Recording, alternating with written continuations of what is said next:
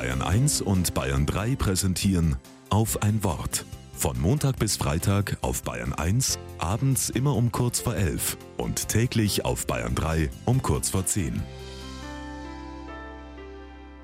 Mit Rahel Pereira. Ein Stand mitten in der Münchner Innenstadt auf der Straße. Vier, fünf Leute um die 30, ich mittendrin stehen da und verteilen beschmierte Brote. Wir schmieren Hoffnung auf die Brote. Und Hoffnung schmeckt nach Butter mit Schnittlauch und einer Prise Chili. Je nachdem, was die Menschen gerade so brauchen, bekommen sie was aufs Brot. Geborgenheitshonig für überforderte Herzen. Eine Scheibe mit Liebesmarmelade gegen das Einsamsein. Schokotrostbrot für einen erschöpften Geist. Kraftfrischkäse, um sich mal wieder ein Herz zu fassen. Friedensgemüse, obendrauf mit Hoffnungskresse.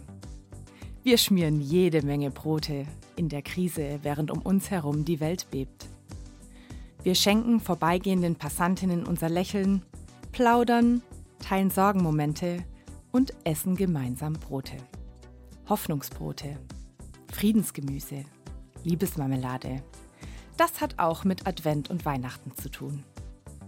In der Bibel lese ich, Gott wurde Mensch und zog in die Nachbarschaft. Gott kommt und ich stelle mir vor, Gott zieht in unsere Nachbarschaft. Hockt sich dort auf eine Bank und schaut den Menschen zu. Fühlt, was uns gerade beglückt und wo wir uns große Sorgen machen.